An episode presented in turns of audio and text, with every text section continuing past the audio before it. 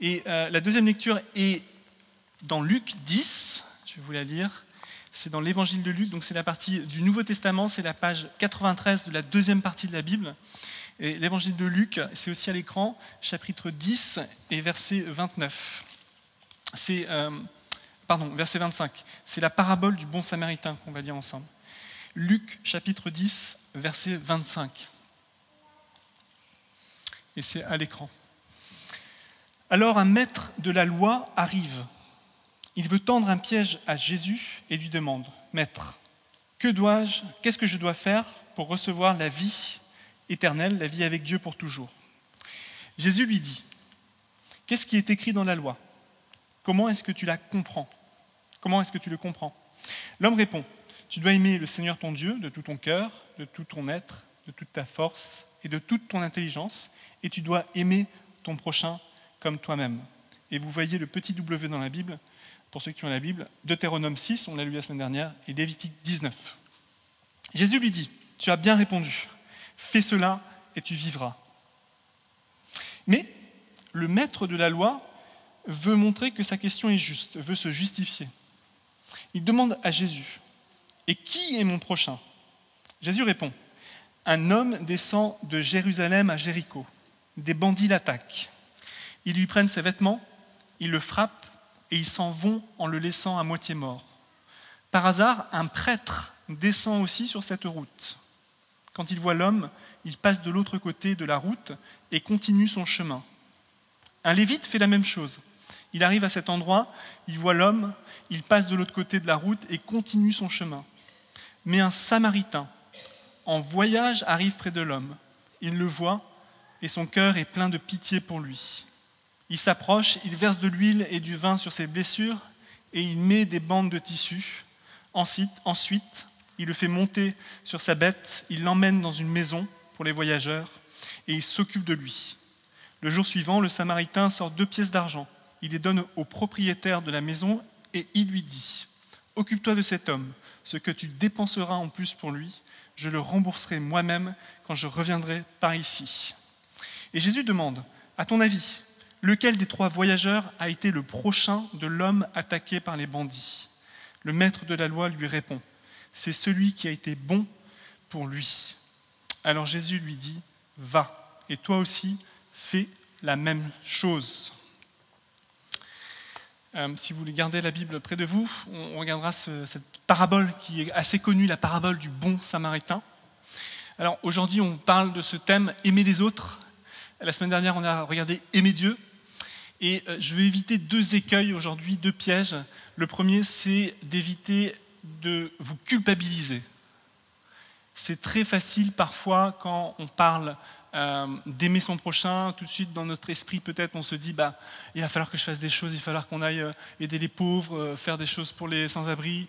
Alors on va essayer d'éviter ça aujourd'hui. On va voir que notre motivation ce n'est pas la culpabilité quand il s'agit d'aimer et d'aider son prochain. Le deuxième écueil, c'est simplement euh, d'éviter aussi d'avoir une to-do list dans l'activité permanente par rapport à justement atteindre les autres autour de nous, nos voisins. Parce que c'est pour la liberté que le Christ nous a affranchis. Et il n'y a plus de condamnation pour ceux qui sont en Jésus-Christ. Donc ce n'est pas nos motivations, ce n'est pas la peur, ce n'est pas la fausse culpabilité. Et donc, on va regarder sur ce passage la source de notre engagement pour notre prochain, pour notre voisin, pour effectivement les, plus pauvres d'entre les pauvres, euh, pour ceux qui sont marginalisés. Vous savez, l'Église, elle est là pour annoncer le royaume de Dieu, qui est là où Dieu règne, et c'est un royaume qui grandit, ce n'est pas euh, une méga euh, agence sociale. L'Église n'est pas d'abord, effectivement, un endroit où on fait du social, mais c'est vrai que l'Église a, parce que le, kingdom le royaume de Dieu, pardon, le royaume de Dieu euh, touche aussi les, zones euh, qui ont besoin de Dieu. Alors, ce passage, pour moi, la clé, c'est le verset 29. Si vous avez vu, euh, on pourrait se dire que ce passage, c'est au sujet de l'amour. Love, love, love, love. On pourrait se dire, bah, tiens, c'est vrai qu'il y a un dialogue qui s'établit entre le maître de la loi, qui était un genre de théologien, et Jésus.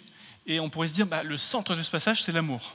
Alors évidemment, on sait que nos vies sont vraiment empreintes de l'amour. On l'a vu la semaine dernière. Euh, on est des êtres de relation. L'amour, c'est l'essence de toutes nos relations. C'est le cœur de nos vies.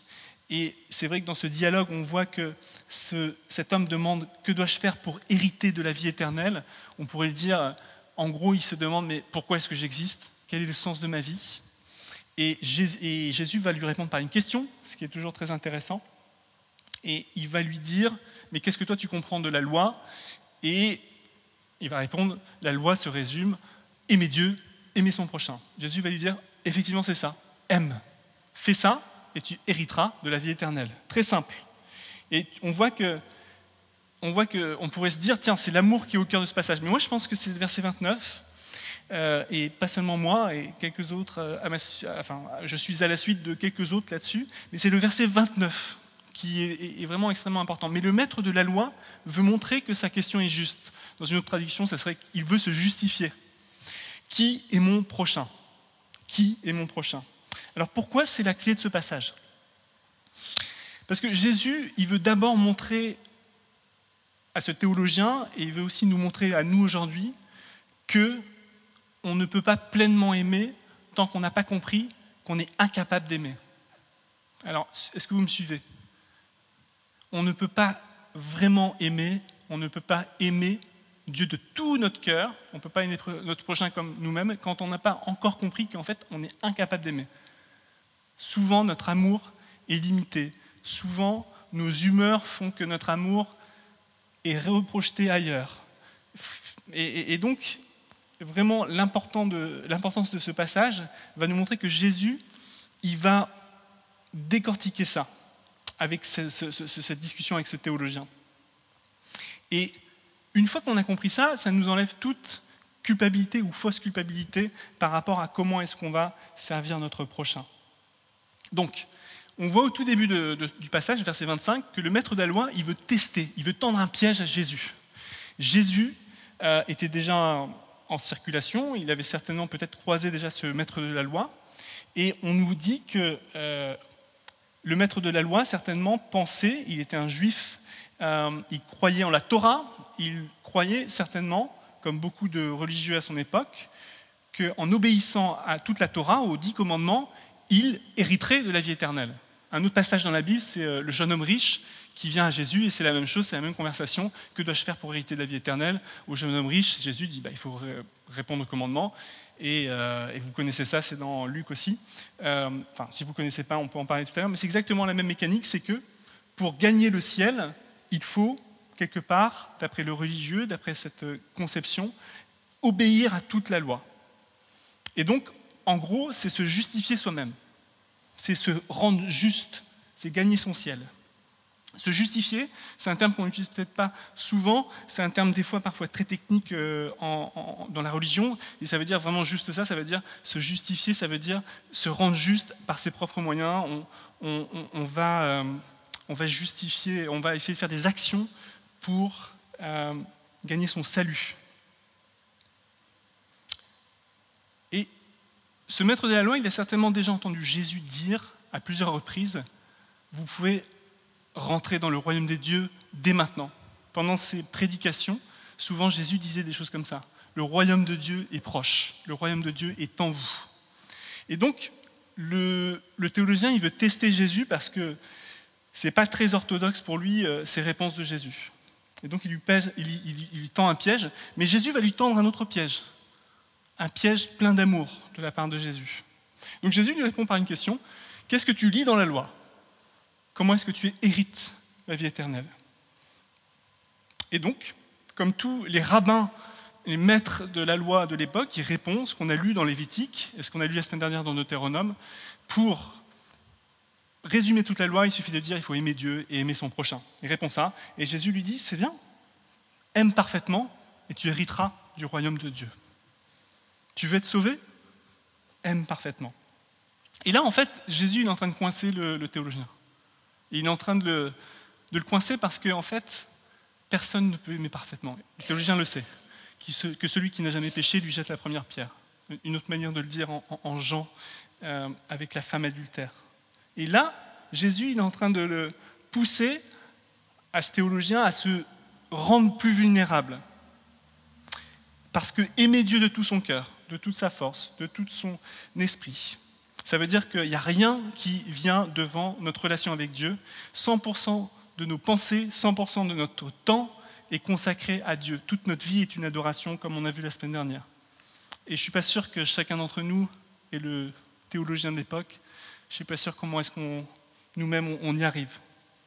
Aimer son prochain comme soi-même, ça veut dire que chaque personne autour de nous, eh bien, on répond à leurs besoins de la même manière qu'on le ferait avec nous, avec la même euh, puissance, le même temps, etc. Est-ce que vraiment on fait ça? Est-ce que toi, Jésus est en train de dire aux, aux théologiens de l'époque, est-ce que tu fais vraiment ça? Et vous voyez encore une fois, le vrai amour, l'amour qui vient d'un cœur transformé, c'est cet amour qui reconnaît d'abord qu'il est incapable d'aimer comme Dieu voudrait qu'on aime. Et c'est pour ça que le cœur, c'est le verset 29, parce que le, théologien va répondre, le texte nous dit qu'il voit bien qu'il est, euh, euh, que Jésus lui a répondu et lui a dit quelque chose avec lequel il ne va pas vraiment pouvoir répondre, et, il répond, mais qui est mon prochain? Le texte nous dit, il a voulu se justifier. Justifier, c'est aussi une, idée pour comprendre la, justification. C'est si on a une très très grosse dette, si par exemple vous avez une grosse dette, euh, euh, certains d'entre nous peut-être même sont, endettés, je ne sais pas, mais c'est un poids très lourd. Et, l'idée, c'est qu'on ne peut plus faire de transactions financières. Souvent, on nous retire les cartes bleues, on est inscrit en France euh, à la Banque de France, on ne peut plus avoir des cartes de crédit, de chéquier. Il est impossible de faire des transactions financières, on est endetté et on ne peut plus s'en sortir. L'idée, c'est que la Bible nous dit que euh, nous avons tous une dette envers Dieu, parce que tous nous sommes incapables d'aimer Dieu et d'aimer notre prochain de manière parfaite. Et la Bible, et c'est pour ça que Jésus, là, il est en train de coincer le, théologien, parce qu'il est en train de, le pousser à admettre qu'en fait, il ne peut pas gagner son salut. Il ne peut pas accéder à cette relation avec Dieu, à la vie éternelle, au paradis. C'est impossible il ne peut pas aimer Dieu et aimer son prochain comme il devrait être. Donc Jésus est en train de le pousser, mais gentiment et avec amour, à une sorte de, désespoir, entre guillemets, parce qu'il y a un espoir. Et l'idée, c'est que ce soir, si vous pensez que vous êtes une bonne personne, vous êtes exactement comme le théologien. Si vous pensez que vous êtes une bonne personne ce soir, vous êtes basé sur des vieilles fondations. Parce que on ne peut pas vivre la vie que Dieu nous demande de vivre. Et Jésus aurait pu dire au théologien, si ce théologien lui avait donné une chance, comme il a dit dans d'autres endroits dans l'Évangile, c'est seulement par la grâce, par la miséricorde de Dieu, que l'on peut accéder à Dieu.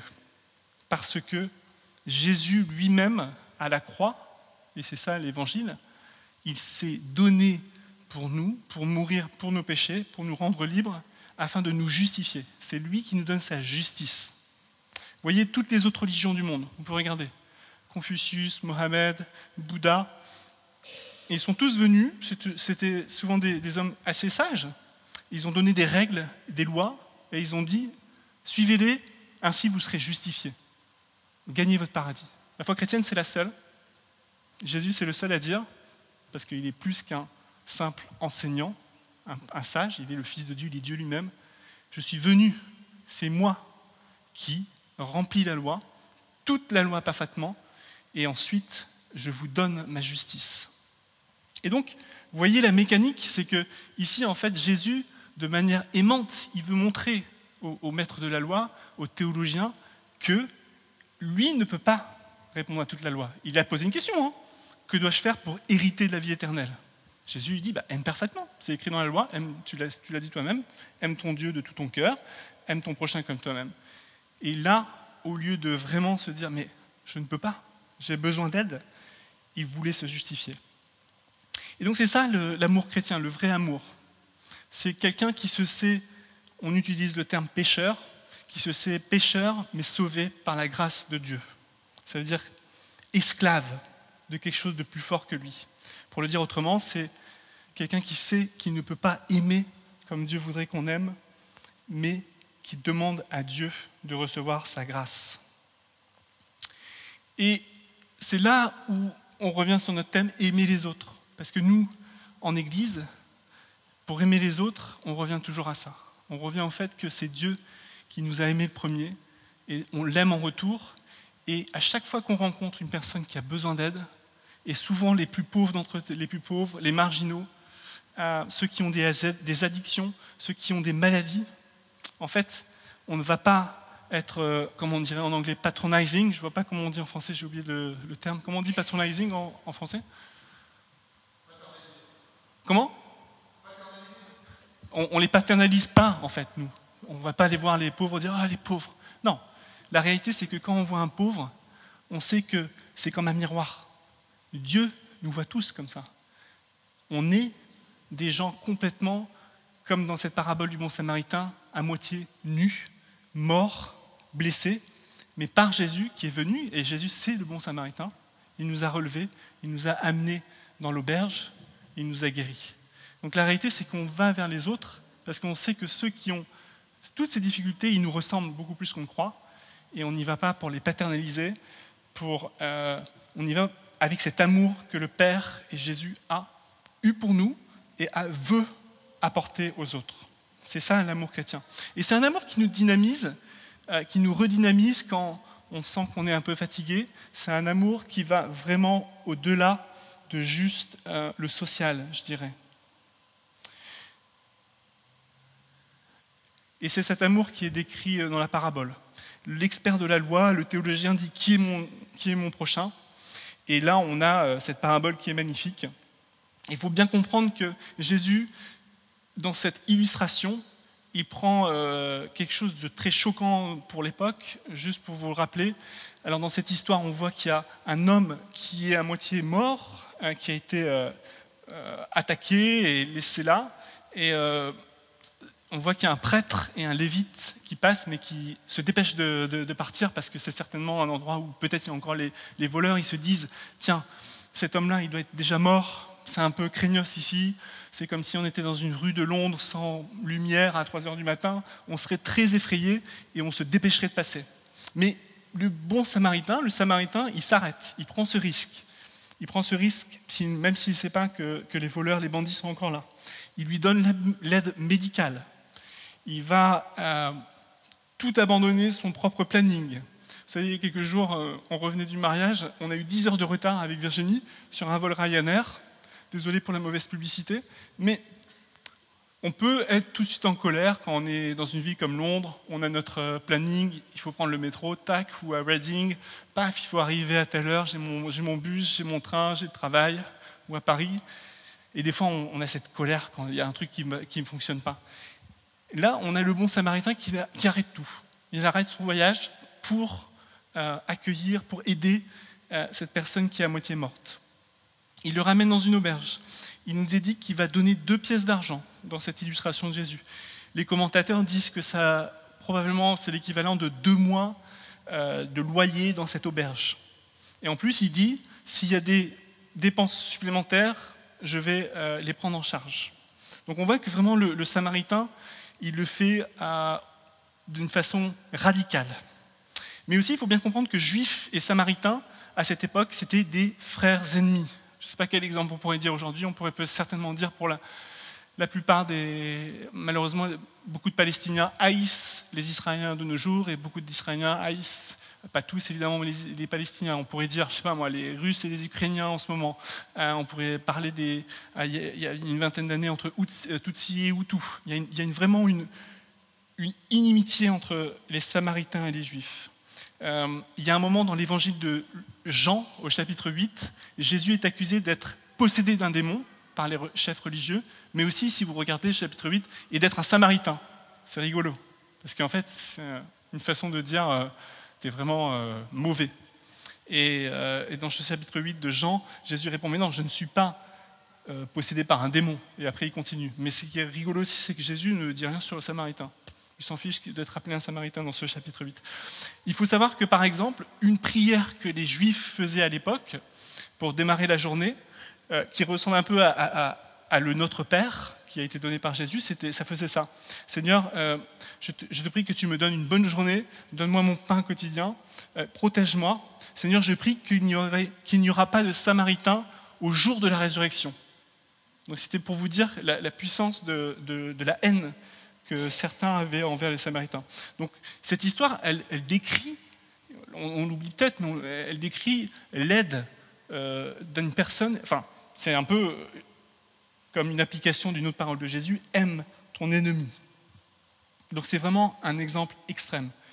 Et c'est vraiment pourquoi, et c'est pourquoi que l'Église, en général, elle va souvent, elle va dans beaucoup de pays, si vous regardez un petit peu ce qui se passe euh, dans beaucoup de pays, elle va souvent aller aider euh, et atteindre des personnes qui sont différentes, qui sont euh, pas du tout qui sont les plus, les plus cassés par la vie, les plus euh, différentes parfois de, de nos propres origines euh, sociales ou démographiques. Si vous êtes un pécheur sauvé par la grâce de Dieu, vous savez que c'est Jésus qui vous a sauvé vous-même. Alors Jésus il dit au maître de la loi, quel est le héros de cette petite histoire Et évidemment, le maître de la loi, ce qui est intéressant, il va dire, bah, c'est celui qui a aidé la personne à moitié morte. Il ne va même pas dire dans le texte le mot samaritain, il n'a pas envie de le dire. Je ne sais pas si vous avez noté, mais à la fin du texte, c'est celui qui a été bon pour lui. Il n'a même pas envie de dire samaritain, tellement qu'il a encore peut-être... Euh, il, les aime pas trop. Euh, et Jésus va lui dire, effectivement, à la fin de notre texte, va et toi aussi fais la même chose. Voilà. Donc, je disais au début, euh, on ne peut pas vraiment aimer si on n'a pas compris qu'on est incapable d'aimer et que la foi chrétienne, c'est très simple. C'est de reconnaître et de dire à Jésus, à Dieu, bah, je ne suis pas capable, j'ai besoin de toi. Tu es toi, Jésus, euh, celui qui me permet d'aimer euh, Dieu et d'aimer les autres, mes prochains. Ça nous libère de la culpabilité parce qu'on n'est plus en train sans arrêt, quand on est dans une ville comme Londres, rencontre, on, rencontre des, besoins tellement différents, des personnes sans abri, des personnes, euh, nous dans, notre rue, on a des personnes qui sont, euh, euh, des, personnes qui sont droguées, certainement à l'héroïne, on, on, a tellement de problématiques autour de nous. Et peut-être on peut se sentir des fois complètement écrasé, se dire mais où est-ce que je commence? Qu'est-ce que je fais? Individuellement. Mais en fait, ça nous libère parce que la réalité, c'est que dans ce texte, on, voit qu'on a, nous, déjà besoin euh, d'être aidés par Jésus. C'est nous qui sommes à moitié morts, comme je l'ai dit tout à l'heure. Jésus veut être ce bon samaritain pour nous, et il l'est si on s'ouvre à lui. Mais aussi, ce qui est intéressant, c'est que cette auberge, c'est une façon de voir l'Église. C'est que nous, individuellement, Gilbert, tu n'es pas appelé à aimer tous tes prochains que tu vas croiser. C'est pas toi qui vas résoudre tous les problèmes sociétaux. Olivier, c'est pareil. C'est ensemble. Euh, c'est l'Église et c'est lorsqu'on est appelé à le faire. Saint Barnabas, c'est certainement, ou le French Connect, est certainement appelé à, à travailler dans des directions. Parce que le Seigneur va nous montrer. C'est lui qui nous précède. C'est lui qui nous donne son amour et qui nous permet d'aider les autres. Donc, pas de fausse culpabilité. Et aussi une to-do list qui se resserre en fonction de l'appel de Dieu pour nous. Peut-être que vous savez qu'on fait par exemple ici un, night shelter, ça va commencer en novembre, novembre à avril. Ça, c'est un appel qu'on a reçu. Et on va aider dans cette façon-là. On soutient aussi euh, les personnes qui sont euh, malheureusement prises dans les trafics humains, prostitution. C'est un appel qu'on a ici aussi, on soutient ça.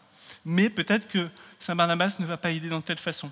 Donc ça nous libère, ça nous permet de discerner là où Dieu nous appelle pour aider notre prochain. Voilà.